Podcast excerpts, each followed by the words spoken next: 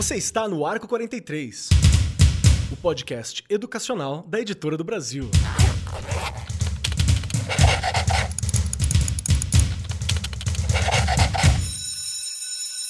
Saudações, saudações para você, meu querido professor, minha querida professora, você que está aí no seu cantinho, suavão, curtindo a semana e neste momento será presenteado aqui com o nosso Arco 43 Podcast, podcast da Editora do Brasil, para falar sobre educação, para a gente conversar um pouquinho, bate-papo com profissionais que estão envolvidos com a área da educação, que se preocupam com o futuro do nosso país e como a gente vai construir esse momento. Então, muito bom ter todos vocês aqui. E hoje, o nosso bate-papo é um daqueles que é extremamente importante, naturalmente, é importante, especialmente numa situação de pandemia, é importante, pós aquele período todo que nós ficamos guardados, fechados, né, no período de isolamento social, é muito importante ainda e tem tudo a ver com a BNCC, com a nova estruturação das escolas, com as propostas para o futuro. Hoje a gente vai conversar um pouquinho sobre como é construir as habilidades de rotina socioemocional nas escolas. Como que a gente faz isso? Como é que é a prática disso? O que eu quero dizer? Como falar sobre assuntos socioemocionais? E isso é uma questão que me interessa muito, né? Sou professor de projeto de vida desde que começou no estado, então é algo que eu quero muito entender, discutir, trabalhar. E junto com a gente aqui, sempre sentada à minha destra, está ela, a razão do sorriso, a minha força socioemocional neste programa aqui. Regiane Taveira, como você está, minha querida? Tá pronta para o papo? Olá, tudo bem? Ainda bem que eu sou a força emocional ainda de alguém. e olha, acho que você já colocou aí muito bem. A gente né, tem aí muita coisa para conversar ainda sobre as competências socioemocionais. Né? Ela está muito bem descrita ali na BNCC. Só que é muito interessante, né, para a gente já começar a soltar aí as nossas né, as nossas reticências lá na década de 90, né, naquele documento da Unesco, a gente já tinha ali, né, no, no relatório Delores, a questão dos quatro pilares, que já trazia e ressaltava muito bem essa questão, né, Keller, que é tão importante da gente aprender a conhecer, aprender a fazer, a ser e a conviver. Desses quatro, eu já brinquei aqui num outro programa, o mais difícil é aprender a ser. E pós-pandemia, né, teve muita gente que colocou aí ainda do que seria mais fácil, as pessoas estariam melhores e não sei o quê. Eu não sei. Eu não tenho visto muito este cenário, não. Até porque a gente sabe que não foi uma coisa fácil. Muitas pessoas perderam entes queridos. As crianças lá na escola têm passado por um processo muito grande de perdas, né, de familiares, professores, professoras. Então eu falo que hoje, né, falar de competências socioemocionais está ligado a todos os profissionais da educação, não tem como. E também, não é, a gente estar muito preparado para tudo isso e entender que eu coloco isso lá no meu planejamento. Não é uma coisa solta não é? Ela é uma coisa que ela tem que ter realmente objetivo, clareza, estar no nosso projeto político-pedagógico. Não é uma coisa fácil, como eu disse aqui, dá para fazer mais de 100 programas falando disso, não é? Mas eu vou deixar, porque senão eu falo o programa inteiro, porque eu falo demais, claro. E hoje, de novo, posso dizer que a gente está bem divididinho aqui, né, Keller? Já Estamos. vou adiantando. Dois meninos e duas meninas o programa está bem dividido hoje. E nessa formação aqui, estamos com pessoas de alto garbo e elegância junto com a gente, formando essa mesa. Estamos aqui com a Flávia Sato, diretora de pesquisa e desenvolvimento da Academia Soul, criadora do programa Soul Mind, pós-graduada em Mindful Leadership pela Universidade de Nova York, pós-graduada em gestão emocional pelo Hospital Israelita Albert Einstein, professora certificada do programa internacional Cultivating Emotional Balance pelo Santa Barbara Institute for Consciousness. Studies, instrutora de Mindfulness e Ashtanga Yoga pela Yoga Alliance do Reino Unido, do United Kingdom. Seja muito bem-vinda, Flávia. Tá pronta para bater um papo com a gente aqui hoje? Obrigada, Keller. Estou super pronta e estou muito feliz com essa apresentação toda. Acho que eu nunca tive tanta pompa e garbo. é um prazer estar aqui com vocês. Obrigado, obrigado demais. Eu estou muito ansioso por esse papo. E formando aqui a mesa também está o Fernando Gabas, que é empresário com negócio no Brasil, Estados Unidos, Europa, sempre nas áreas de educação, sustentabilidade e saúde. Assim, ele está atuando nessas áreas faz um bom tempo. É sócio fundador e presidente da Academia Soul, empresa que também desenvolve programas de educação socioemocional e meditação para escolas, adultos e empresas. Isso é muito legal, cara. Meditação é um bagulho que salvou a minha vida várias vezes, é algo que a gente precisa conversar muito sobre. Em 2012, passou por uma experiência bem traumática, assim, que transformou a forma como vai lidar com a vida, com as experiências, a significação de viver. Tornou-se atleta, meditador e é pesquisador nesses temas de fisiologia, neurociência, consciência e tudo que pode ajudar a tornar a vida das pessoas, dos estudantes, dos professores mais feliz. Seja muito bem bem-vindo, Fernando. É muito bom ter você aqui conversando com a gente. Obrigado por ter arranjado esse tempinho para a gente bater esse papo. Tá pronto para conversa? Olá, Keller. Eu que agradeço. Estou super pronto. Muito obrigado pela oportunidade, tanto a você quanto a Regiane. É um prazer sempre poder compartilhar nossas experiências, nossas visões, nossos conhecimentos, ainda mais ao lado da minha querida amiga Flávia Sato. Grande Flávia. Vamos lá, vamos começar esse bate-papo assim, fazendo um, um, estado da arte, é sempre importante para mim fazer essa conversa. Porque, querido professor, você é educador, você é diretor, diretora, né, professora que está aqui com a gente, educador, amante da educação, sabe que quando a gente fala sobre competências socioemocionais, a gente está falando de uma série de habilidades que são muito importantes para a construção da sociedade no futuro. A gente está pensando nisso hoje e é algo que a escola negligenciou por muito tempo oficialmente, mesmo sabendo que extraoficialmente vários professores ajudavam a desenvolver, né? Tinha essa preocupação, mas ela entrou no currículo, ela é parte estruturante da escola, essa discussão nesse momento. Então são habilidades que, que a gente precisa praticar, são habilidades que a gente precisa ensinar, falar sobre as competências socioemocionais.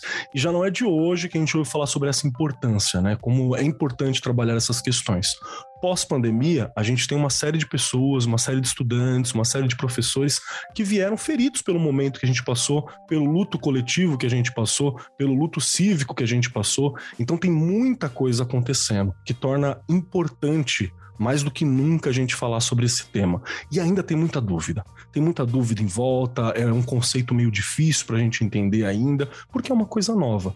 E mesmo sendo incluído como um pilar de importância na sala de aula, às vezes a gente fica meio perdido.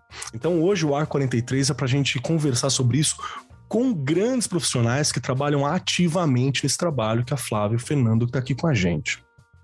Pra gente começar, Rê, me ajuda a lembrar aqui, você, que já tá há trocentos anos na educação aqui, né? Tá de, desde que a primeira escola em São Paulo foi, né? Deu aula pro Paulo Freire há muito tempo atrás. Nossa, que honra, já pensou? a Regiane que tá aqui com a gente. Rê, quando foi a primeira vez que você lembra de ter ouvido sobre a palavra socioemocional, ou habilidades socioemocionais, ou assuntos socioemocionais, quando a gente fala de escola, assim, para você, bateu o olho nisso? Então, ela vem com outros nomes, né, Keller, antes. É, eu lembro muito que ali no comecinho de 2000, a gente começou a falar muito da inteligência emocional e já tinham vários materiais, vários livros é, para a gente até trabalhar na escola, né, com as inteligências múltiplas, ah, aquela verdade. coisa que envolvia todo já um lado. Pensando nisso, né?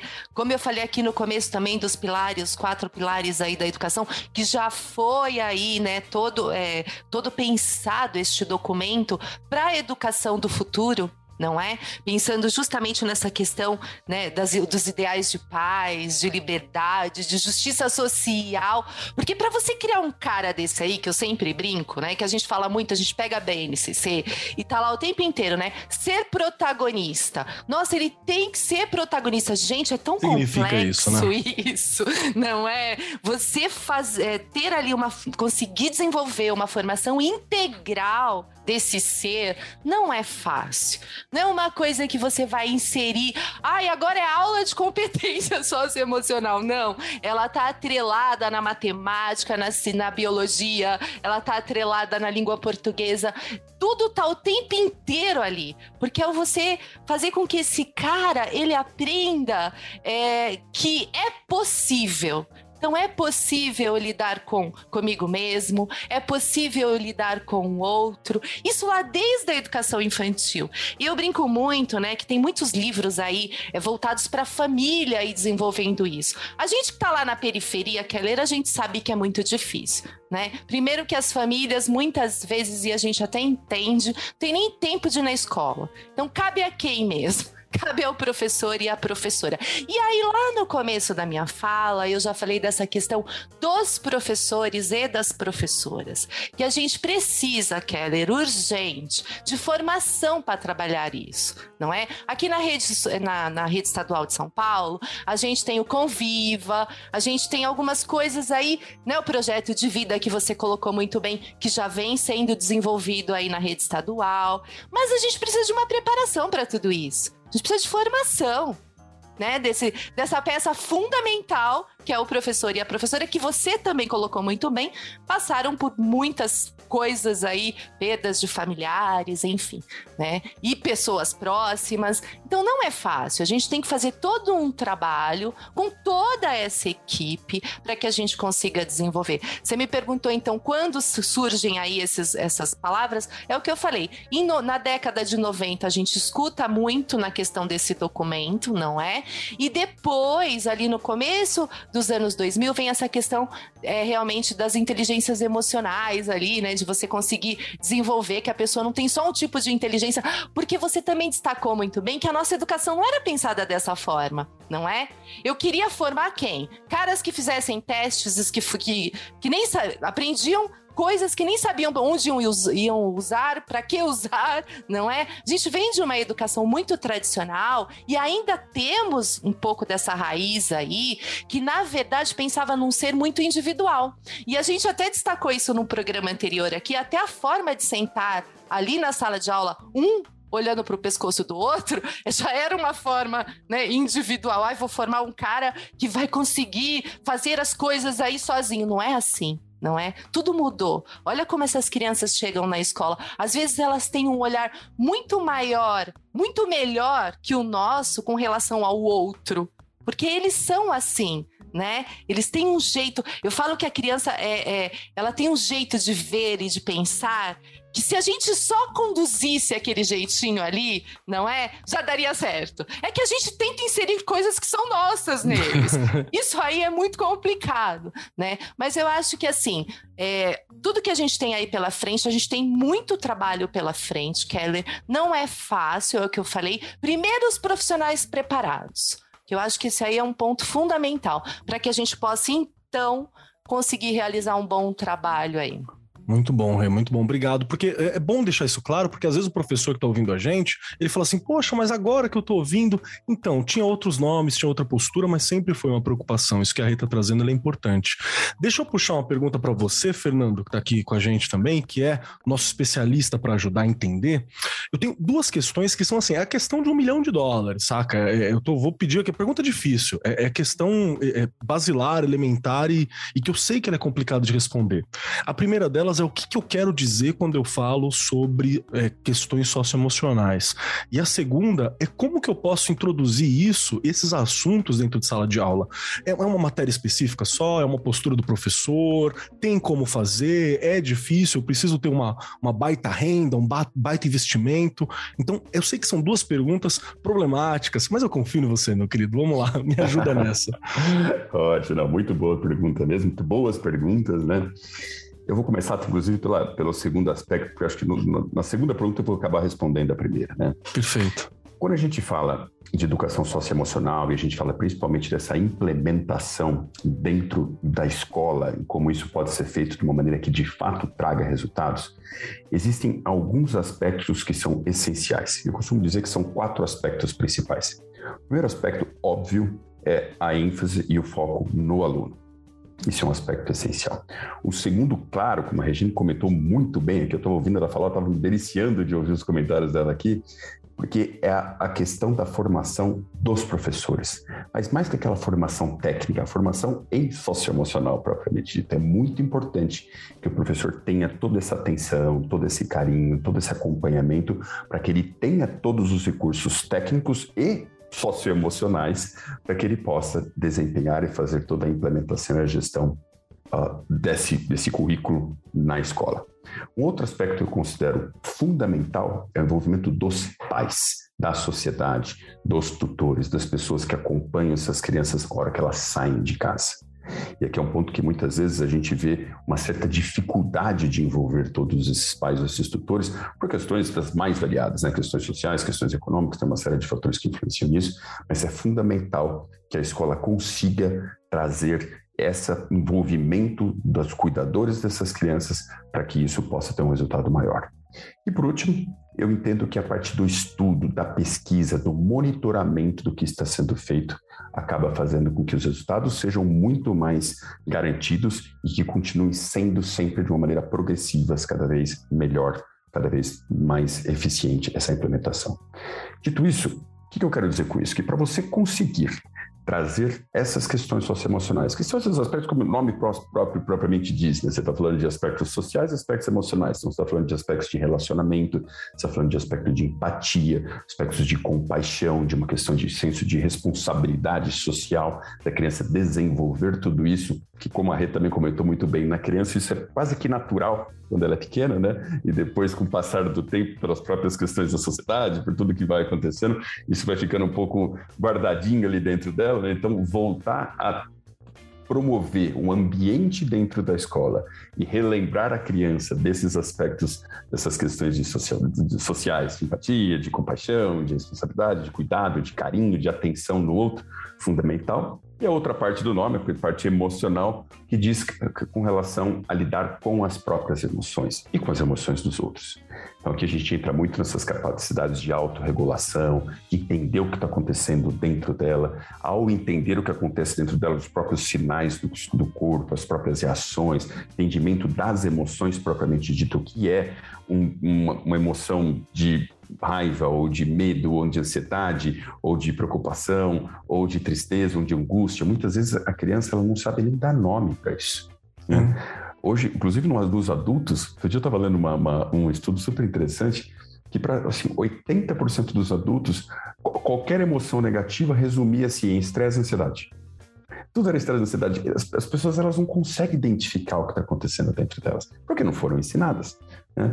Então, esses aspectos emocionais da criança aprender a entender as próprias emoções, saber se observar, parar, ficar consciente do que acontece dentro delas, entender os sinais e a partir disso conseguir identificar esses mesmos sinais nos outros, porque a forma como cada ser humano experiencia suas emoções é exatamente igual à forma como os outros experienciam essa mesma emoção. Às vezes a gente tem a impressão que a gente sente uma coisa única, né? Que só nós sentimos aquilo. Mas não é verdade, as outras pessoas também sentem a mesma coisa. E esse entendimento dessa combinação desses aspectos do relacionamento, né? Da parte da empatia, da compaixão, com esse entendimento das emoções, esse reconhecimento das emoções, traz uma capacidade desse aluno de lidar consigo mesmo, lidar nas suas relações de uma maneira muito melhor que a gente vê hoje em dia, né, Keller?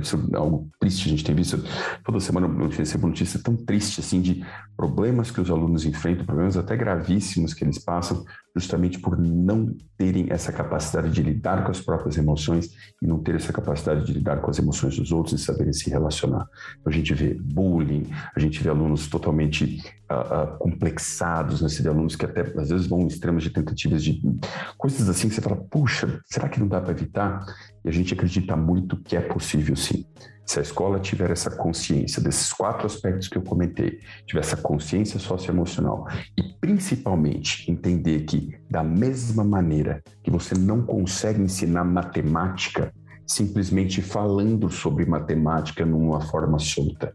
Você não consegue ensinar história simplesmente no meio de aulas você soltando conceitos ou fatos históricos. Você precisa de um currículo, você precisa de uma um metodologia, método, né? você precisa de um método, uma estrutura que envolvam esses quatro aspectos. O foco no aluno, a formação dos professores e o acompanhamento deles, a questão de movimento dos pais ou dos cuidadores e esse acompanhamento constante em forma de estudo para que sempre possa estar sendo aprimorado. Acho que é muito importante essa questão que você levanta do método, que eu, eu, sou um cara que leva muito em conta isso, sabe? Assim, às vezes alguém fala, ah, não, tem que dar uma aula, eu falo, não, preciso de método, preciso bolar como fazer isso de uma maneira efetiva, né? Não é só ir lá no freestyle. Às vezes você precisa, e vai, paciência. Mas quando a gente fala de uma formação para educação, uma formação de um indivíduo, de currículo, eu preciso de método, né? E essa discussão é muito bacana também, porque eu lembro que eu estava eu tava relendo esses dias a Bell Hooks, né, naqueles livros sobre o amor que ela tem, ela faz uma discussão real de que assim, a gente acha que o amor é algo natural, que vai surgir, que a gente vai saber fazer, e não é algo para ser aprendido, é algo para ser entendido, que forma de amor. E eu estendo isso para todas as emoções, para todos os sentimentos. A gente procura estudar a religião que a gente pratica, a gente procura estudar a ciência, né? A escola é, é o que dá essa formação. A gente procura estudar como lidar com a nossa materialidade, com o trabalho, com o curso de administração, educação financeira. Por que, que a gente não estuda a nossa emoção, né? Como que a gente vai lidar com isso? Então, eu queria entender quando você fala sobre, sobre essa metodologia, para o professor que está com a gente, o que, que eu estou querendo dizer quando eu falo uma metodologia para ensinar essa questão socioemocional? É, eu estou falando de um sistema, eu estou falando de um esquema de aula, eu estou falando de uma formação do professor, eu estou falando de tudo isso. É, eu vou responder uma parte, depois eu vou até pedir para a Flávia complementar. Uh, método, como você bem disse, é tudo. Né? Eu, eu, eu, costumo usar um exemplo até do, do cubo mágico. Né? Se você fizer movimentos aleatórios no cubo mágico, sem nenhuma metodologia, sem nenhum feedback, se você só ficar fazendo, se você fizer um movimento por segundo, a chance que você conclua aquele cubo mágico fazendo um movimento por segundo sem ter nenhum método, nenhuma lógica, nenhum nada, são vários e vários bilhões de anos. O último número que eu vi era 120 bilhões de anos para você ter certeza que você conseguiu formar o cubo mágico. Agora, se você tiver um pouco de método, se você souber qual peça você tem que mexer, a gente vê pessoas montando cubo mágico em segundos. É apenas a diferença de segundos para cento e poucos bilhões de anos, sei lá quantos quinquilhões, sextilhões de segundos a gente está falando. Então, realmente, método é algo essencial. E quando se fala de método, justamente um bom método, claro que existem métodos e métodos, um bom método é aquele método que abranja esses quatro aspectos que eu comentei é um misto de tudo isso. Você tem que ter o aluno, você tem que ter a formação do professor, você tem que ter o envolvimento dos pais, você tem que ter um acompanhamento constante. O método que compreenda todos esses aspectos é um método que certamente vai entregar um resultado muito melhor num espaço de tempo muito mais curto. Mas eu vou até passar a palavra para a Flávia, que ela é especialista nisso, ela pode complementar bem esses meus comentários. Por favor, Flávia, me ajuda a entender essa dúvida. Tem um aspecto do método que me ocorreu aqui ouvindo o Fernando falar, que é tem uma frase que eu gosto muito, né? Que disciplina sempre ganha de intensidade. O que, que isso quer dizer? Não adianta você querer fazer uma coisa transformadora um dia só na sua vida, né? Em todos os, os, outros dias você não faz. Então, todo mundo aqui que já tentou fazer regime, que já tentou adquirir um hábito novo, já tentou começar um esporte, disciplina sempre ganha de intensidade, né? E o ganho do método também é nesse ponto. A gente tem uma estrutura que pressupõe um número de aulas ao longo do ano, que tem uma previsibilidade, que as crianças já sabem o que vai acontecer, né? Os alunos já sabem o que vai acontecer. Então isso ajuda na disciplina, na criação de rotina. E todas as competências, né? Absolutamente tudo que a gente vai desenvolver, inclusive as socioemocionais, pressupõe treino, né? Pressupõe que a gente esteja constantemente melhorando, né? Como o Fernando falou do feedback do cubo mágico, né? Não adianta a gente ficar dando tiro aqui no escuro. Então, metodologia também é para isso. Quando a gente fala sobre metodologia também do socioemocional, além da formação, além de, né, dos pilares que o Fernando colocou aqui muito bem, a gente também traz, é, no nosso caso, né, nos nossos produtos, a gente traz a importância de ter materiais de apoio, né, que Boa. não só a formação do professor vai dar conta de dar para ele todo o repertório, toda a confiança, mas também a gente toma cuidado de estruturar materiais que estão suportando ele no dia a dia. Né? Então, a gente realmente pega o professor pela mão e ali no material do professor, no conteúdo que a gente oferece para ele, ele está sempre sendo atualizado e preparado sobre as aulas que ele vai conduzir. E também essa ponte que o Fernando falou, importante com a família, com a comunidade escolar expandida, né, para além dos muros da escola, a gente também cuida que isso seja feito de uma forma estruturada. Né? Então, o material do aluno também vai para casa, né? sai da escola e vai para casa, e convida a família a participar do processo de aprendizagem e do desenvolvimento dessas competências. Né? Então, não raro, as famílias também passam pelo, pelos programas, e não raro, as famílias também né, relatam o desenvolvimento dessas competências socioemocionais que a gente está trabalhando em tese na escola. Né? Então, o material do aluno também faz essa ponte. Então, só para adicionar aí essas, os quatro pilares que o Fernando colocou, também a questão da estruturação dos próprios materiais, que tem esse papel, com certeza, de trazer mais é, contorno né, para a estrutura dos programas.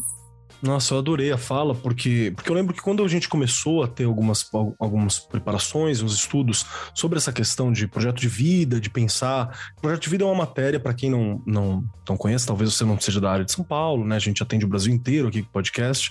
Aqui em São Paulo, no, no colégio estadual, né? Nas escolas estaduais, a gente tem a matéria de projeto de vida, que ela é presente em todo o ciclo educacional, que é uma matéria que vai servir justamente para ter uma série de reflexões a respeito da própria existência, a respeito da relação com os outros, né, para trabalhar as questões socioemocionais. Esse é o alvo.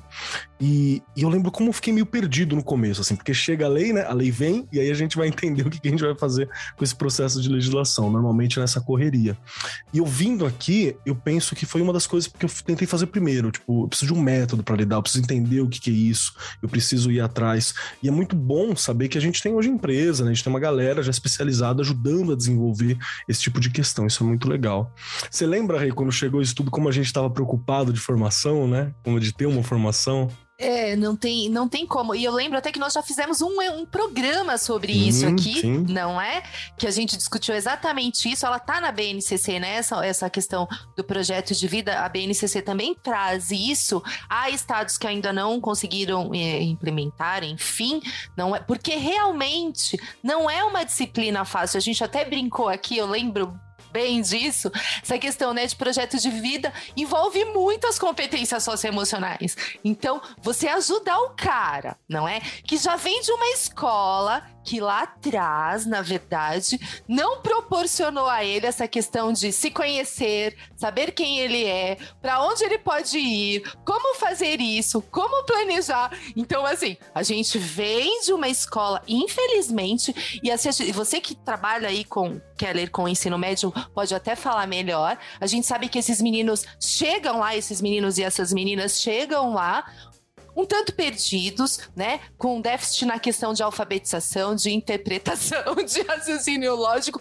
Gente, essa é a nossa realidade. Então, a gente, quando vai para a parte aí do projeto de vida, esse professor também tem que estar tá muito bem preparado. A Flávia colocou muito bem, há materiais disponíveis aí, mas a gente tem que saber como fazer isso, né? Como que você vai conseguir é, fazer com que esse menino planeje alguma coisa para o futuro, se há coisas que ali do passado ainda estão faltando. Então a gente tem que tomar muito cuidado e estar realmente muito bem preparado. Quando isso chegou aqui na rede, nós tivemos algumas formações e aí eu já brinco que os caras lá de cima deixaram muito a desejar. Falta muita coisa para a gente ainda é, desenvolver com relação a isso, não é? Porque falar de formação não é falar de coisas que eu vou colocar para o cara ler, discutir, mandar umas perguntinhas lá e a formação tá pronta. Infelizmente a gente sabe que as nossas formações têm sido, têm acontecido dessa forma e a gente não pode continuar desse jeito. E trabalhar com uma disciplina tão complexa, que é o que eu disse, requer tanta coisa.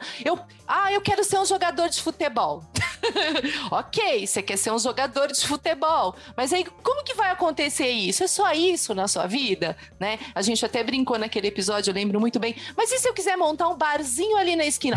Ótimo, também é um planejamento de Você vida. vai precisar de questões socioemocionais, né? de habilidades Você socioemocionais vai precisar também. Você vai ter que entender várias coisas. Então, assim, não é uma coisa tão simples, né, Keller? E a gente sabe que ainda há muitas coisas para serem melhoradas com relação a todas essas disciplinas, com relação, em, relação a todos esses trabalhos. Espero, como a Flávia colocou aqui, que esses materiais cheguem em nossas mãos, que a gente possa trabalhar com coisas que sejam mais, é, como é que eu falo, sólidas, na verdade. Não é uma coisa fácil, não é? Essa questão que o Fernando colocou também das famílias. Gente, quem está aí na escola sabe o quanto que é difícil, não é? A gente conseguir fazer com que essas famílias se envolvam, é, a questão do desemprego pós-pandemia, é, né? Eu escutei, eu já comentei aqui, um pai uma vez virou para mim e fez assim, Rijane, ou eu ponho pão dentro de casa, ou eu me preocupo com meu filho fazendo as aulas online. Primeiro que eu não tenho nem computador para isso. Então, assim, são, que, são muitas questões,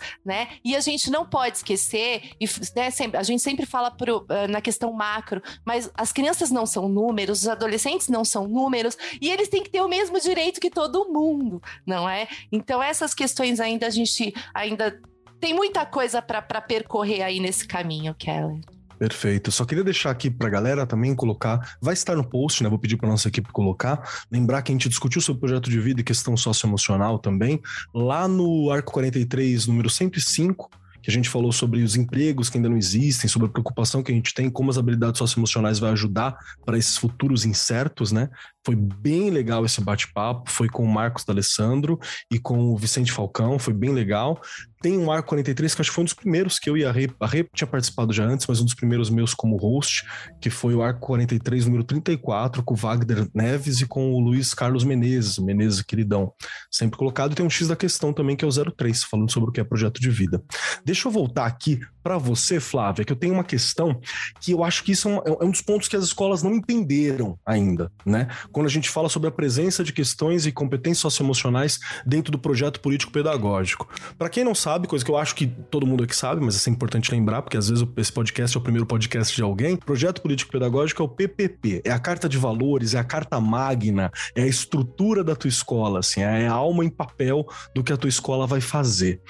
E é importante eu ter a prioridade, eu ter um olhar para as competências socioemocionais já no PPP, Flávia? E, e por que, que é importante isso ou não? não só importante, eu acho que não, falta uma palavra melhor, que é essencial, né? Ótimo, então, quando a gente ótimo. fala sobre competências socioemocionais, não só hoje elas estão pautadas pela BNCC, como a gente tem que refletir por que, que elas chegaram a ser pautadas pela BNCC, né? Então, a, a, colocar as competências socioemocionais como obrigatórias, às vezes não é a causa, é a consequência de um movimento que já vinha acontecendo, como a Regiane bem lembrou, desde lá dos anos 90, que é a observação né, da nossa realidade. Algumas pessoas conseguiram ver o mundo como ele é e perceber que só desenvolver o que a gente estava aprendendo na escola não era mais suficiente, né? Existiam outros desafios que as pessoas não estavam sabendo endereçar e que vieram à tona nesse momento da pandemia. A gente ficou evidente Verdade. todas as nossas fragilidades, né? De falta de competência de autoconhecimento, de autorregulação, de saber lidar com o outro também no momento de desafio emocional do outro, né? Então, tudo isso veio à tona.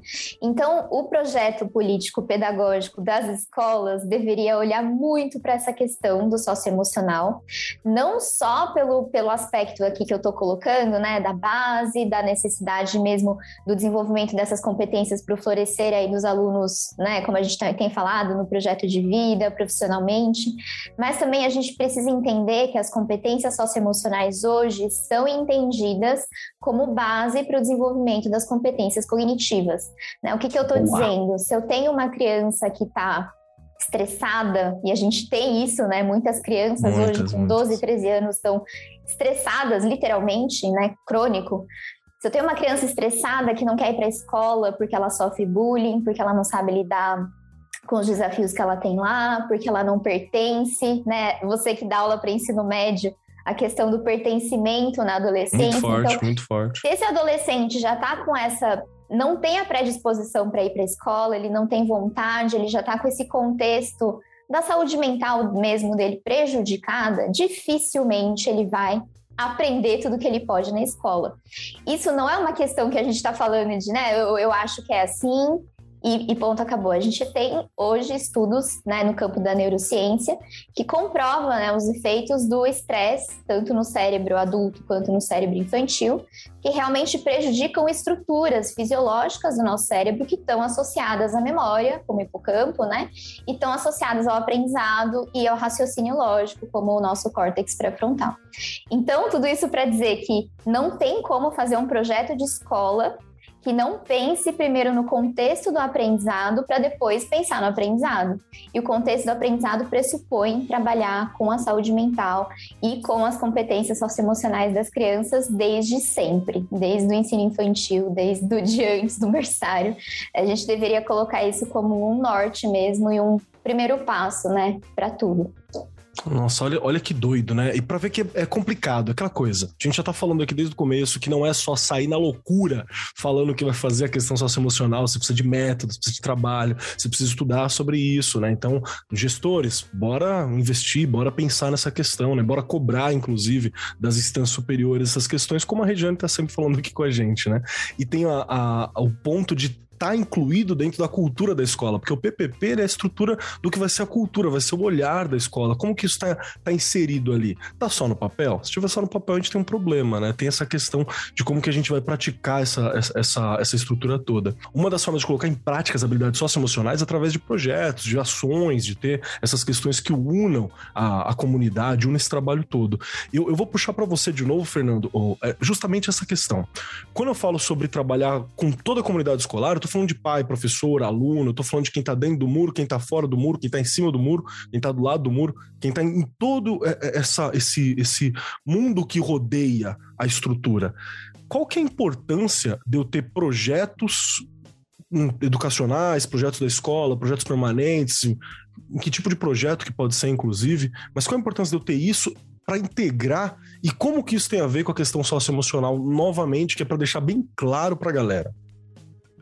É fundamental, cara. É fundamental, né? Como eu disse, a gente tem casos reais que a gente tem notícia que às vezes o aluno aprende, às vezes o aluno está utilizando lá, por exemplo, o nosso programa de educação socioemocional. Ele aprende lá a importância da empatia, a importância de ele sentir o que o outro está sentindo, de ele se conectar com o outro por exemplo, para conversar com, com o pai, com a mãe, ou qualquer pessoa que esteja ali, ele vem compartilhar essa boa nova, né? Puxa, papai, mamãe, eu aprendi que a gente tem que ter empatia. E o pai já vira, muitas vezes, por desconhecer o tema. Que história de empatia é essa? Moleque, vai fazer a tarefa lá, para encher o saco, precisamos fazer isso, não sei o que lá. Então, ele não consegue ter essa empatia dentro de casa.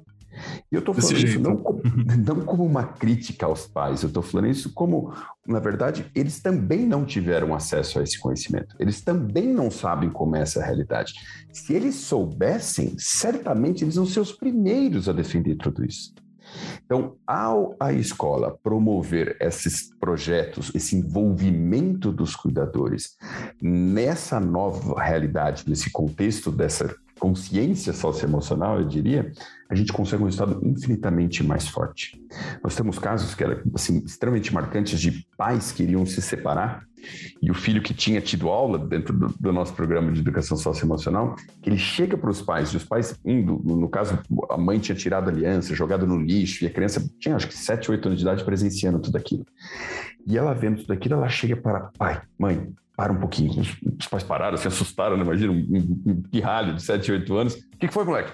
Não, respire em fundo. Para, coloca a mão no, no, no, na altura do, do, do, do, aqui do abdômen. Agora respirem bem fundo pelo nariz, soltem mais lentamente ainda pela boca. Se acalme, respire como se estivesse cheirando uma flor e expire como se estivesse soprando uma sopa para esfriar. E os pais, ouvindo aquilo, começaram a fazer isso. Se acalmaram? Agora é o seguinte, papai, se tenta se colocar no lugar da mamãe, tem um pouco de empatia pela mamãe, o que, que ela está sentindo. Mamãe, coloque-se no lugar do papai, tem um pouco de empatia e tal. Pois os pais, deu 10 minutos de conversa chorando, foram lá, a mãe foi lá, pegou a aliança, o pai foi lá, pegou a aliança que estava no lixo, colocou no dedo, fizeram as pazes e não mais se separaram.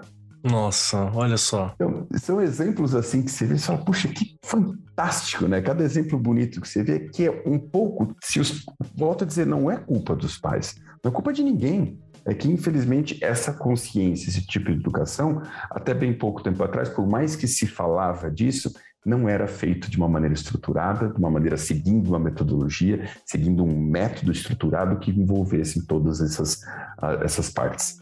Então, eu acho essencial se envolver. Volto a dizer o que eu disse aqui no começo: um bom, um bom programa de educação socioemocional precisa que haja envolvimento dos pais através de atividades, através de conversas, através de projetos mesmo de se desenvolver. Tem algumas, um, alguns estudos que a, gente, que a gente acompanha algumas atividades que são chamadas de três atos aleatórios de bondade. E a criança ela vai para casa e ela tem esses, essa responsabilidade de fazer durante aqueles dias, nos próximos dias, três atos aleatórios de bondade, qualquer que seja. E ela tem que envolver os pais para os pais também fazer esses três atos aleatórios de bondade. Para contagiar mesmo, né? E, e, depois conta dentro da escola. E o pai tem que fazer aquilo. Então, é muito bonito você ver um relato dos pais, por exemplo, contando o tanto que eles se sentiram bem e que eles não sabiam, porque muitas vezes estão tão obcecados e presos nas coisas que eles têm que fazer. Nós, seres humanos, somos assim, né? Muitas vezes a gente está tão preso, obcecado naquele bando de tarefa que a gente tem que fazer, que a gente às vezes não atenta, que às vezes em coisas simples, momentos de conexão, momentos de empatia, momentos de presença com os outros, a gente consegue descobrir um prazer que a gente esquece que isso seja possível. Então, cultivar esses aspectos e envolver toda a sociedade nisso, eu acredito que seja a maneira mais simples a gente transformar não somente nossa educação, Keller, mas a gente transformar nossa sociedade. Porque nossa, é assim que, que a gente transforma a sociedade. Perfeito, Posso comentar perfeito. uma coisinha? Claro, é... por favor. Adoro esses exemplos que o, que o Fernando trouxe. É, é muito verdadeiro, assim. Cada escola que a gente vai, a gente, a gente escuta uma história, um calzinho, assim, que a gente fala, nossa, nem imaginava que isso pudesse acontecer, né?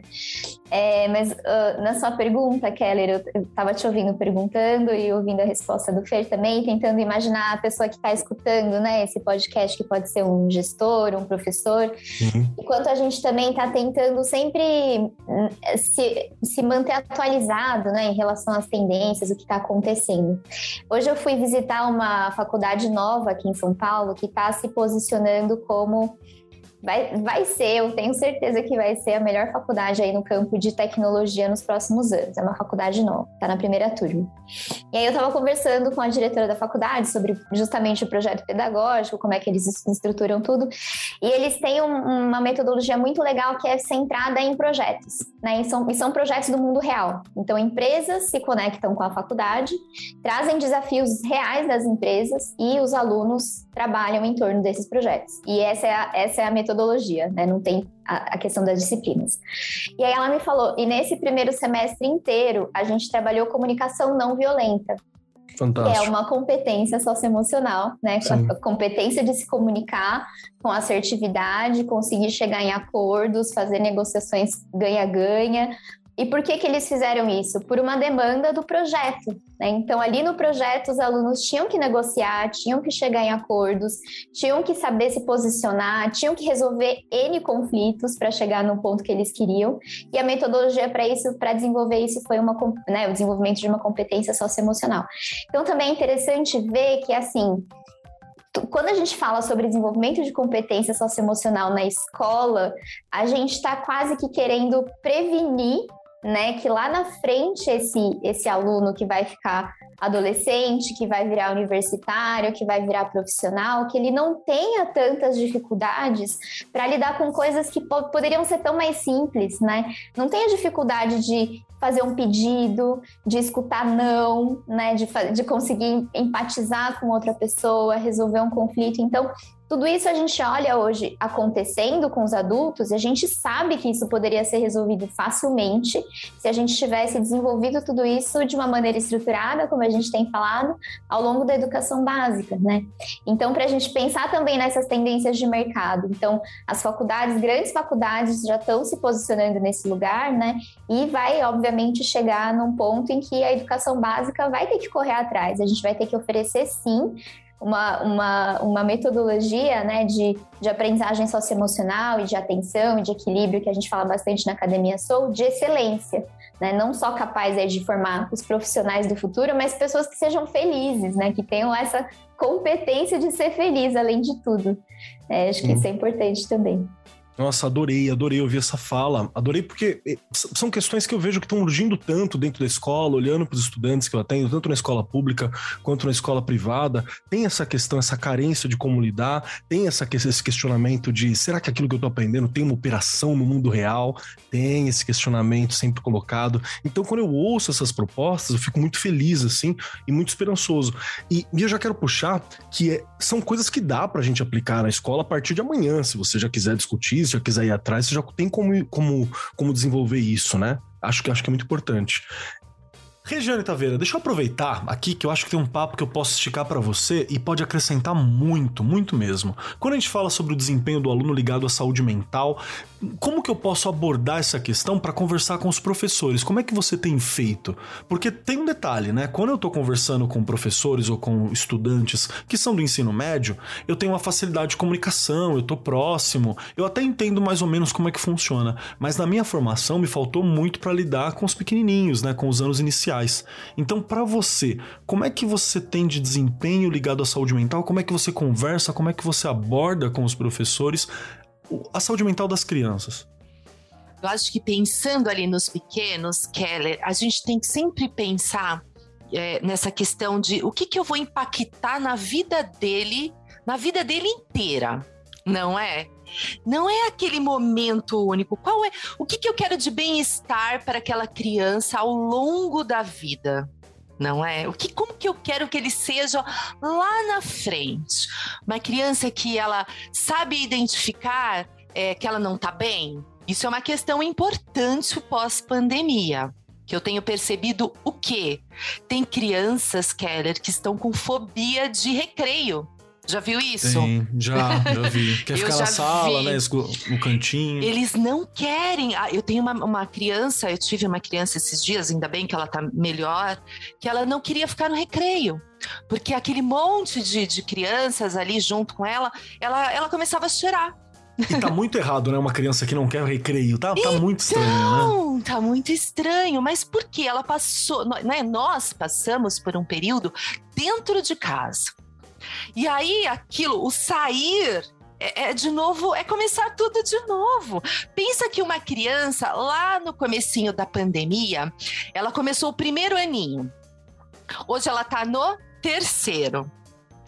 Quantas etapas aí foram puladas, não é? Pulou né? De repente ela se vê no terceiro ano, às vezes ela teve acesso a alguma coisa ou não, mas na verdade essa questão de viver, de conviver, de estar junto. Então o professor tem que estar muito atento a quem tá quieto demais, a quem tá demais, falando demais. Na verdade, acho que o grande, eu, eu brinco e falo que não tem receita, mas tem um segredo, um dos segredos: ouvir. A gente precisa o tempo inteiro fazer as rodas de conversa, escutá-los. Ah, Regiane, mas eu tenho um aluno que não fala, tal. Já brinquei aqui uma vez num podcast. A gente fez uma vez, a, a gente fez numa escola, essa que eu trabalhei na coordenação mesmo da escola, a caixinha. Tinha uma caixinha em sala de aula, gente, tinha uma caixinha simples, né? Uma caixa de sapato, uma caixa, o que você quiser. E eles escreviam ou, se identificavam ou não o que eles estavam sentindo. Né? Então eles surgiam assuntos de casa, surgiam assuntos, né? É, algum, é o que eu falei, alguns assinavam ou não, mas você conseguia, a partir dali, buscar temas para trabalhar em sala de aula e, e trabalhar esse lado das questões mesmo emocionais, o que está faltando, o que eu preciso. Aí você vai tentar, não é? A partir de um filme, de um livro. Já brinquei aqui, dá para você contar livros ali, é, episódios, uma, né? Pega um dia da semana, pega um livro grande, não pequenininho, gente. Chega de livro pequenininho, conta um pedacinho, depois mais um pedacinho, mais um pedacinho, vai deixando eles na vontade. Isso aguça a leitura e ajuda muito na questão das emoções. Tem muito livro bom aí no mercado para você ir trabalhando dessa forma. Eu acho que os pequenos requerem uma atenção especial e mais específica para lá na frente ele saber essas questões, né? De autoconhecimento. Simples, né? Isso, de questões autoconhecimento. Simples. Acho que dá para fazer muita coisa em sala de aula, mas é o que eu falei. O professor realmente tentar identificar ali a partir deles, ele tem que ouvir, não é ele que decide, né? É a partir do que ele escuta. E se ele não está escutando muito, faz a caixinha. É uma coisa simples e eles vão escrever, gente, eles escrevem. Perfeito, perfeito. Eu tenho uma pergunta aqui que eu, eu, sei que é uma pergunta atrevida. Então, Fernando e Flávia, já me desculpa logo de cara, assim, que eu sei que é uma perguntinha atrevida.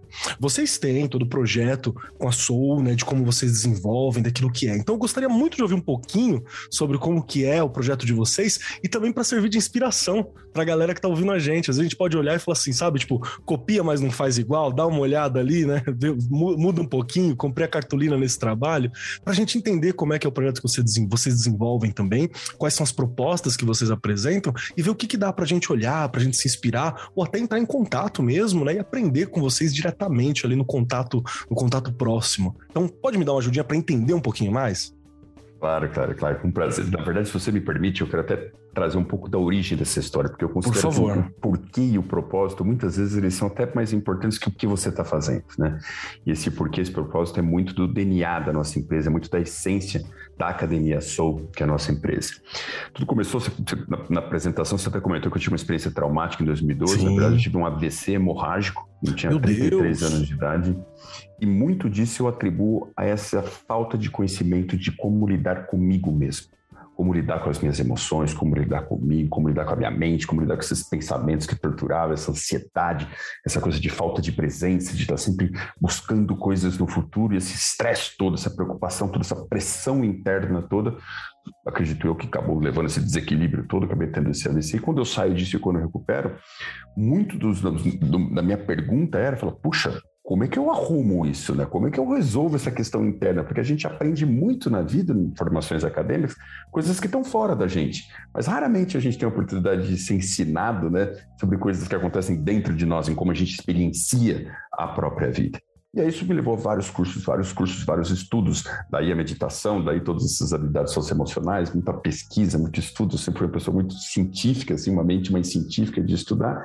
De repente eu descubro um mundo novo, algo fascinante que é essa tecnologia interior, né, todos esses aspectos dentro de nós que são fantásticos, maravilhosos, mas a gente não sabe usar, né? nós não somos ensinados a usar desde criança, pelo contrário, muitas vezes a gente acaba usando isso para a nossa autotortura, né? A gente usa a mente como um instrumento de autotortura. Verdade. E aí aquilo me fascinou, Keller, porque eu vi uma possibilidade de um mundo totalmente novo e daí surgiu o interesse de fazer algo com as crianças. Puxa, por que não dar essa oportunidade para as crianças desde pequenas para que elas possam ter acesso aí do, do que tenha de conteúdo mais uh, eficiente, mais estudado, mais desenvolvido. E aí, nessa época, a gente começa, todo, forma todo um grupo, eram 40 pessoas, 40 profissionais da área de educação, para buscar programas de educação socioemocional. Na época nem era chamado de socioemocional, isso eu estou falando de 2013, estava começando a se falar de socioemocional, falava de habilidades não cognitivas, né? Eram outros nomes que se dava. A gente foi buscar o que tinha no mundo de mais desenvolvido nessa área. E a gente encontrou uma ONG em Seattle, nos Estados Unidos, chama Committee for Children. Eles têm um programa que já existe há mais de 30, 40 anos, está presente em mais de, de 70 países, são mais de 20 milhões de crianças impactadas no mundo inteiro, totalmente embasado em ciência, uma série então, realmente era um programa muito bem estruturado, muito bem embasado, tudo, tudo estudado. Isso fez com que a gente acabasse conversando com essa empresa, trouxesse a representação à licença ao Brasil e iniciasse todo um processo de adaptação à realidade brasileira. Porque o Brasil, Sim. ele tem suas particularidades, não dá para você pegar nada e trazer e implementar. Então a gente ficou mais de ano com uma série de profissionais fazendo essa adaptação, entendendo a realidade, habituando como é que funcionava. E a gente constrói um programa, que a gente chama de programa SOUL, que é esse programa de educação socioemocional, que ele trabalha os principais pilares da educação socioemocional de uma maneira totalmente contínua, de uma maneira totalmente progressiva, uma maneira que envolva os pais, que envolva tudo, que a formação seja uma peça essencial dentro da implementação desse programa, que ele tenha esse constante feedback de acompanhamento para saber como está indo e como é possível de se melhorar. Então é um programa extremamente humano, é um programa extremamente fácil de ser implementado, até porque ele é muito bem estruturado, então é algo que a gente sabe que é muito complicado, às vezes, no ambiente escolar, a gente querer que o professor tenha horas e horas para preparar uma matéria. Isso não é a realidade, isso não funciona, não é assim. Então, é foi um cuidado que a gente teve de procurar dar todas as condições para que o professor possa ter uma, uma implementação com a máxima qualidade sem que isso consuma um tempo adicional, nem da escola e nem do próprio professor. Então, a gente vem implementando isso desde 2013, né? a gente tem uma outra versão desse programa que a gente chama de programa Compasso, um, que a gente atua mais voltado para escolas públicas, e é um programa que está desenvolvendo bastante, tem crescido muito, justamente porque a gente percebe a qualidade dos resultados que existem, tanto no ambiente da escola quanto no ambiente da sociedade como um todo. Nossa, que bacana, que bacana. E, e Flávia, gostaria de ouvir um pouquinho de você também. É, eu queria complementar a resposta do Fernando, porque essas hoje em dia a gente tem sido bem criterioso né, dentro dos nossos programas para entender realmente o impacto que eles estão gerando de fato, né? Porque tem muita coisa no campo da intenção, tem muita coisa no campo do coração, mas a gente precisa saber se realmente está funcionando da forma como a gente tinha expectativa, né? O socioemocional é um programa que a gente tem estudos é, atrelados à, à implementação desse programa especificamente. Então, estudos os mais recentes de 2017, 2018 e evidências de, né, versus grupo controle que não recebe a intervenção desse programa socioemocional, evidências de que ele tem uma repercussão tanto no desempenho acadêmico, né, dos alunos, quanto na melhoria do comportamento. Inclusive, eles têm menos chance de se tornarem adultos agressivos, de usarem, né, abusarem de substâncias tóxicas que fazem mal para a saúde né, do, deles mesmos.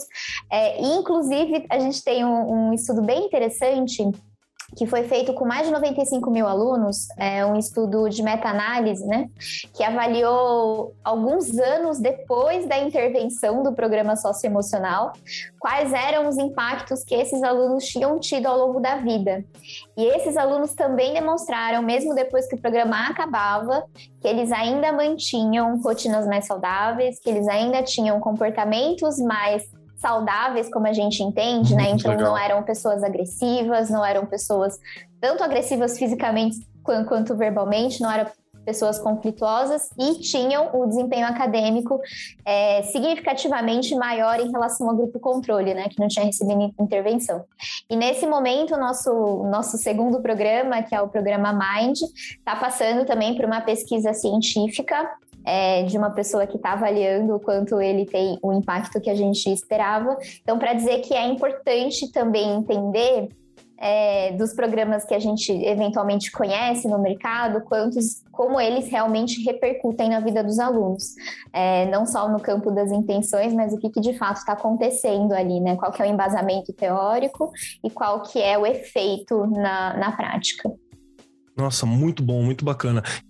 Reina, essa questão que eu puxei para o Fernando, quando fala sobre é, o trabalho do gestor de implementar essas práticas, né, que respeitam metodologia, que estejam associados ao desenvolvimento do socioemocional, não só conteudista, eu acho que você tem uma, algo muito importante para acrescentar, porque você já atuou como gestão e está atuando como gestão nesse momento. Então, quando, quando a gente fala sobre o papel do gestor em valorizar as metodologias socioemocionais, as competências socioemocionais, ter isso no PPP, dá uma dica para mim mim aqui de postura para os gestores. O que, que você, como gestora, falaria para os gestores que nos ouvem ou para os professores que nos ouvem encaminhar isso para a gestão deles? É, é, difícil, Keller. Sabe o que, que eu sempre procuro? Primeiro entender como estão meus professores. né? Porque para eu trabalhar estas questões, né, das competências socioemocionais, ensinar o cara ali é, é, é, a se entender, autocuidado, autoconhecimento, cooperação, criatividade, eu tenho que também ter no meu professor essa entender no meu professor esta parte. Se ele também não precisa de ajuda em alguma coisa. Eu brinco que é uma coisa tão boba, né? É você olhar para o seu professor quando ele está chegando na escola, você já conhece. Bom, o Keller chega e dá oi para todo mundo. O Keller chegou e não tá muito legal, você arrumar um momento. Né? Pronto. Não é só uma formação fechada numa sala, né, Keller? É o você fazer também do seu dia a dia, né? Um dia acolhedor, saber acolher, não é? Porque se eu faço isso, eu vou passando ali para os meus professores também uma filosofia de escola. Não é? Porque se eu tenho uma gestão que tem, você deve ter já escutado, eu nem vou falar lá com aquela diretora, com aquele diretor, porque não adianta nada. Então, pensar em informação, ela não pode ser restrita àquele momento só. A escola tem que viver aquele aquilo que eu estou tentando é, trabalhar na escola. Então, o tempo inteiro a questão de conhecer quem é meu professor, para eu também, a partir deles, montar essa formação. Como é que eu vou montar uma formação baseado no que a Regiane precisa? Não. Eles identificam o que os alunos precisam, e aí a gestão identifica o que, que os, os professores estão trazendo, e a partir daí a gente pensa num ponto de partida para a gente seguir no que a minha escola está precisando. Nunca pode ser baseado do nada, entende? É muito complexa essa questão de formação. E eu acho que o que falta, o que falta, e eu vejo até em mim mesma, que eu busco muito, essa questão mesmo de entender e ouvir o tempo todo. Eu tenho que ouvir, ouvir os bastidores para que a coisa aconteça. Não dá para impor nada, não é? E vem de quem? Lá da minha sementinha, que eu brinco que são das crianças, né? Escuto, professor traz e a gente vai buscando. E gestão também, né? Dar aquelas voltas, conhecer e, na, e até a sala do professor, não para fiscalizar ou supervisionar, nada disso, para você ter contato, para você entender. Porque se você ficar lá dentro da sua sala, você não vai entender nada. Nossa, muito bom, muito bacana. E eu acho que daqui a gente já tira alguns nortes, né? Dá pra gente entender a importância desse autoconhecimento, a importância do autoconhecimento e do rolê socioemocional como um todo para lidar com os problemas da vida. Poxa, Fernando, uma, uma, baita de uma história essa que você tem, né? E de levantar mesmo, de voltar, de lidar e de não deixar chegar naquele limite, né? Aprender a lidar antes com essas estruturas todas. Acho que já tem alguns nortes bem legais, até para se a gente quiser, né, se inspirar ou ir para frente. Às vezes está numa escola estadual, você não tem tantos acessos, tantas possibilidades possibilidades, mas também tem aqui todo um, um esquema e uma estrutura para entender, né? Então, poxa, muito bacana. Muito obrigado por compartilhar isso com a gente, viu? Valeu Imagina, mesmo. É, é um grande prazer, poxa. Chegando agora nos momentos finais do nosso programa, nossos queridos convidados que estão aqui com a gente, se preparem, se prepare, Fernando Gabas e Flávia Sato, que aqui tem três perguntinhas que são muito difíceis, mas para dar um tempo para vocês pensarem, entenderem, primeiramente as perguntas vão para nossa querida Regiane, Regiane Taveira. As três perguntas para você. Primeira delas, se você gostou do programa. Segunda, como que a gente te encontra e terceira, um pedacinho da Regiane para nos acompanhar até a semana que vem, que eu tenho certeza que será um outro programa maravilhoso. Então, que parte de você você deixa com a gente nesse percurso?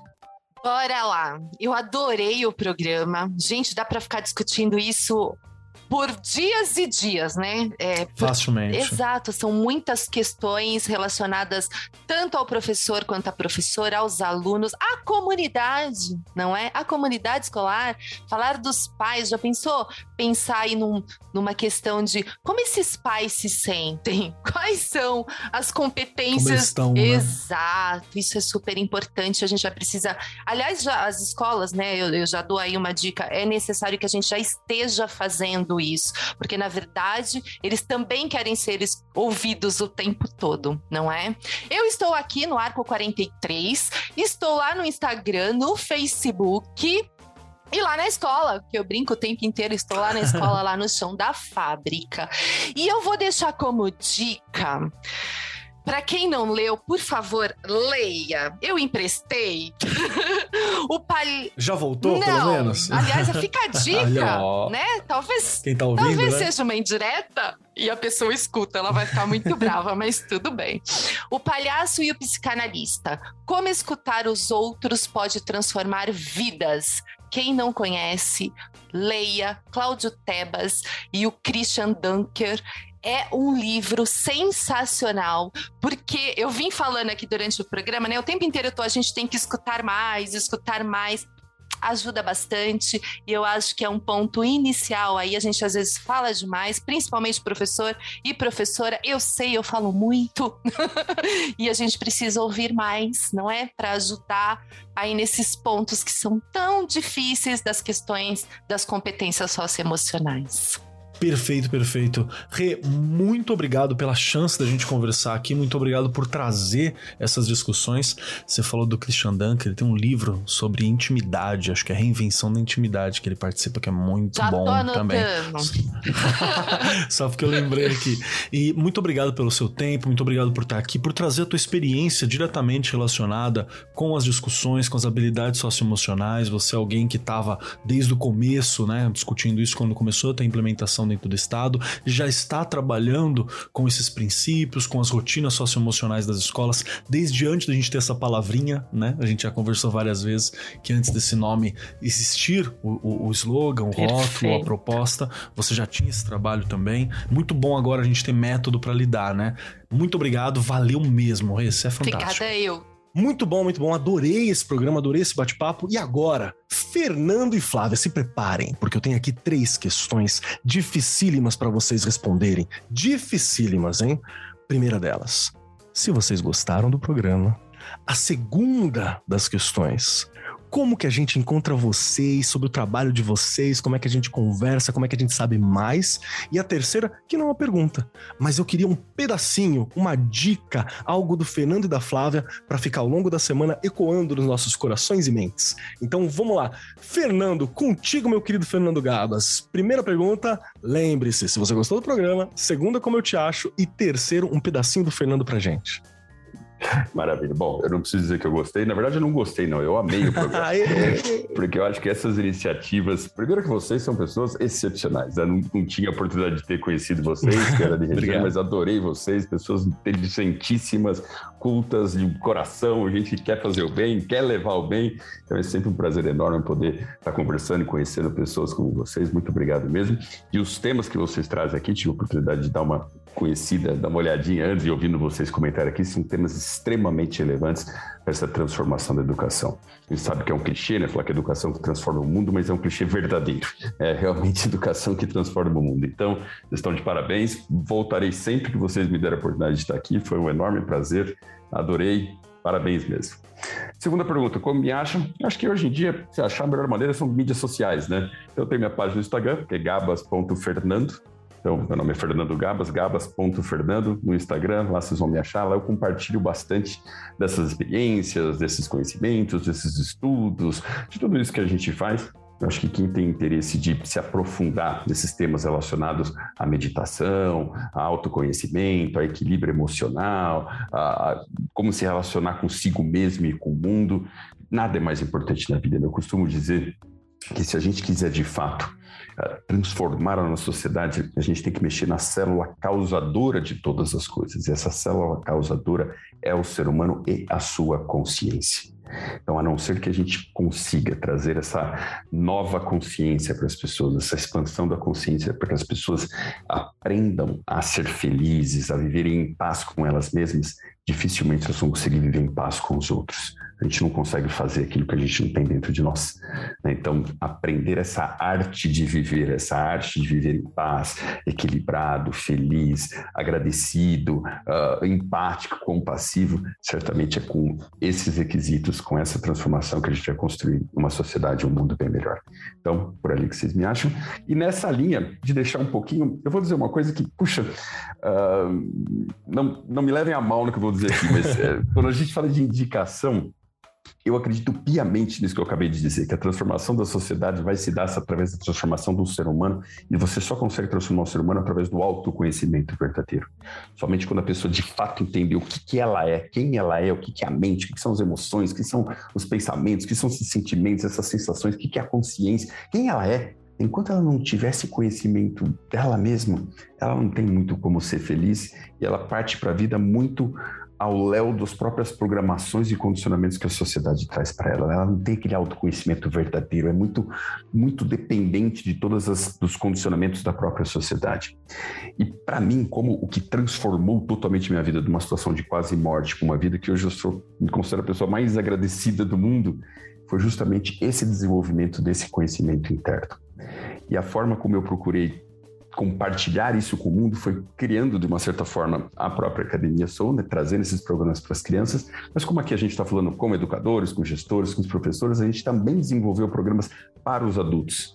Então, minha indicação que eu gostaria que vocês, se vocês têm interesse por isso e realmente querem se conhecer cada vez melhor, desenvolver esse equilíbrio emocional e descobrir essa vida de paz que já existe dentro de cada um, independente dos fatores externos, vou recomendar um programa da Academia Soul, que é um programa que chama Programa Consciência é um programa online, são cinco semanas, mas que tem toda essa ênfase em desenvolvimento dessa capacidade da pessoa de expandir sua consciência e aprender um pouco mais sobre ela mesma. É um programa que a gente tem que de cinco semanas online, a pessoa pode se inscrever, mas a gente até digo aqui em primeira mão que qualquer pessoa que tiver alguma dificuldade financeira e precisar de ajuda, pode entrar em contato com a gente. A gente tem o maior prazer de ajudar dentro das condições que a pessoa puder, para que ela possa ter acesso a um conhecimento, a esse, todo esse conteúdo, essas experiências que podem desempenhar um grande papel no impacto de transformação da vida dela para ser muito mais positiva. Essa é a minha contribuição aqui. Perfeito, perfeito, Fernando. Muito obrigado pela tua presença, obrigado por separar esse tempinho para trocar uma ideia com a gente. Agradeço muitíssimo por estar aqui compartilhando sua história, que é uma história particular, é uma história pessoal, e compartilhando todas essas questões, essas possibilidades, essas ideias, esse bom humor, essa postura com a gente. Obrigado mesmo, meu querido. Aguardo um retorno, hein? Eu que agradeço, cara. Vai ser um prazer. Obrigado, Rogério. Vamos lá. Você, Flávia, minha querida Flávia, que está aqui com a gente. Flávia, vamos lá. Três questões, hein? Difíceis, você já sabe, que elas são complicadíssimas. A primeira delas é se você gostou do programa. A segunda, como a gente acha a Flávia? E a terceira questão é um pedacinho. Eu quero que você ofereça pra gente uma ideia, uma frase, algo da Flávia Sato para que possa acompanhar a gente ao longo dessa semana até o próximo programa. Maravilha, adorei o programa, adorei participar aqui com vocês desse bate-papo, super gostoso. É, quando a gente foi convidado, né, fiquei sabendo aí dessa oportunidade de seguir vocês lá no Spotify, já escutei alguns programas, achei super bacana participar, então obrigada. É, segunda pergunta, como me acha? De, também como acha Academia Soul, né? Então a gente está no academiasoul.com, no Instagram academia.soul eu também tô lá no Instagram, mas eu não sou assim como o Fernando, né? Que tem muitos conteúdos lá. Mas se quiser me mandar uma mensagem, perguntar alguma coisa, é no fla.sato. É, e a indicação, eu vou fazer que nem você aqui, vou, vou dar uma indicação por culpa do Fernando. Ele comentou mais cedo, né, quando a gente estava conversando, que é, os adultos, 80% acham que estão vivendo ou estresse ou ansiedade, né, Fer? Você comentou alguma coisa assim.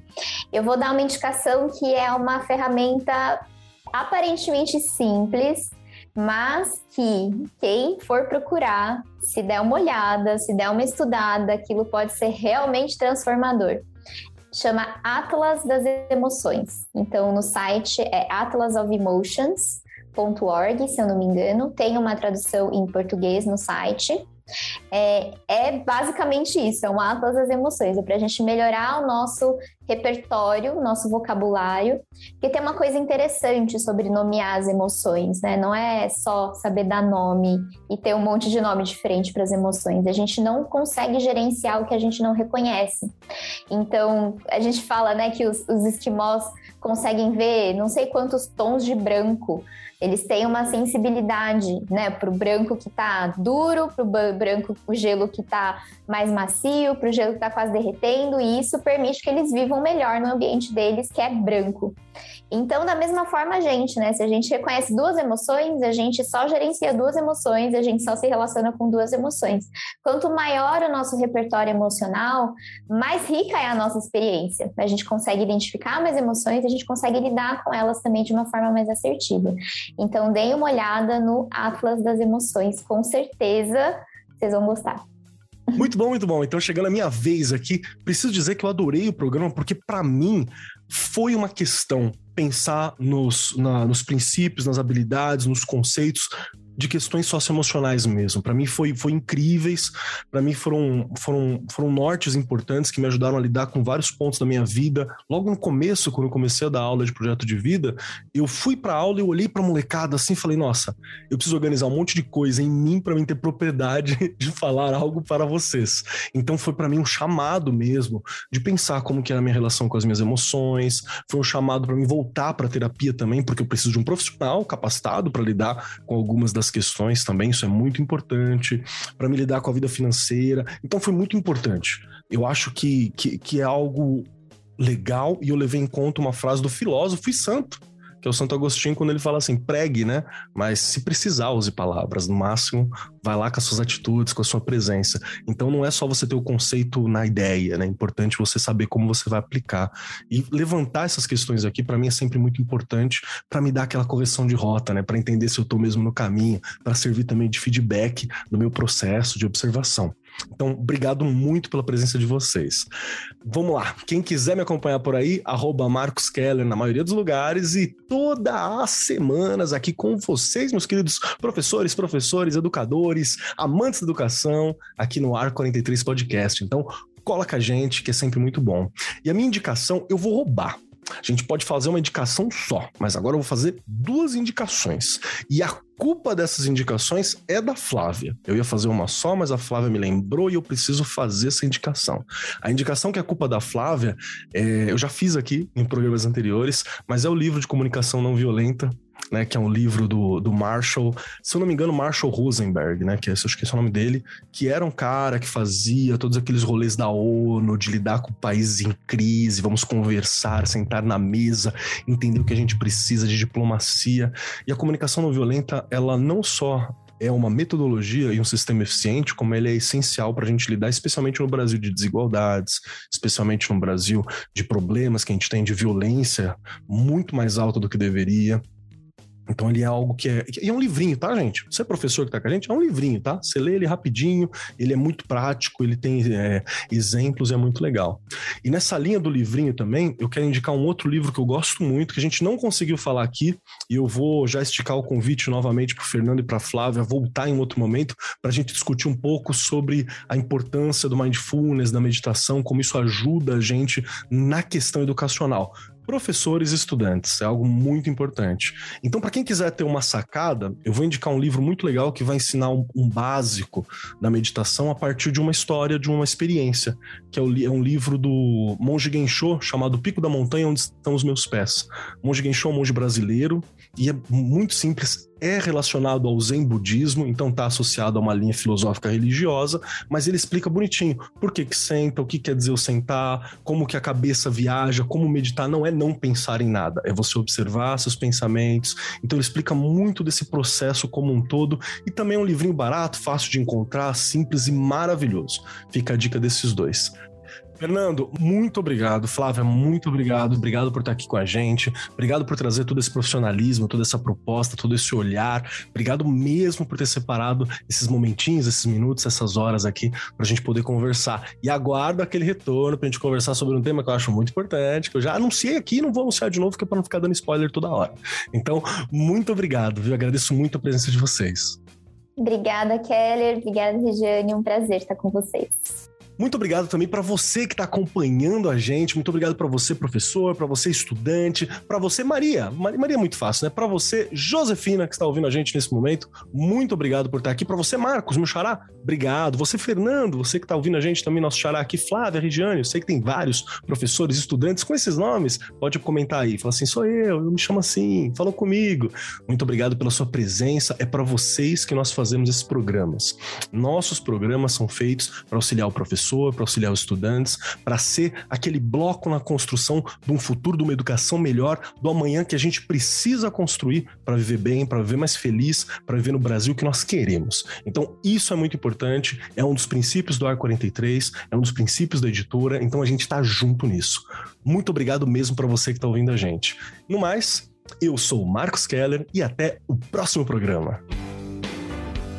Este programa foi apresentado por Marcos Keller e Regiane Taveira. Gravação e edição Agência Bowie. Produzido pelo Departamento de Marketing da Editora do Brasil. Gerência de Marketing Helena Poças Leitão. Coordenação de Marketing Lívia Garcia. Siga-nos nas redes sociais: facebook.com barra Editora do Brasil, twitter.com barra Editora do Brasil, instagram.com barra Editora do Brasil underline oficial e youtube.com barra Editora do Brasil. As opiniões expressas no programa são de responsabilidade dos respectivos convidados e não expressam necessariamente a opinião da Editora do Brasil ou de seus colaboradores.